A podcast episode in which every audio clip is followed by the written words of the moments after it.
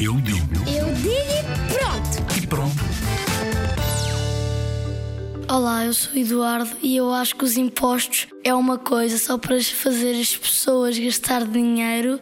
Acho que os impostos são assim uma quantia de dinheiro que, que as pessoas têm de pagar para fazer qualquer coisa na cidade ou para melhorar a cidade.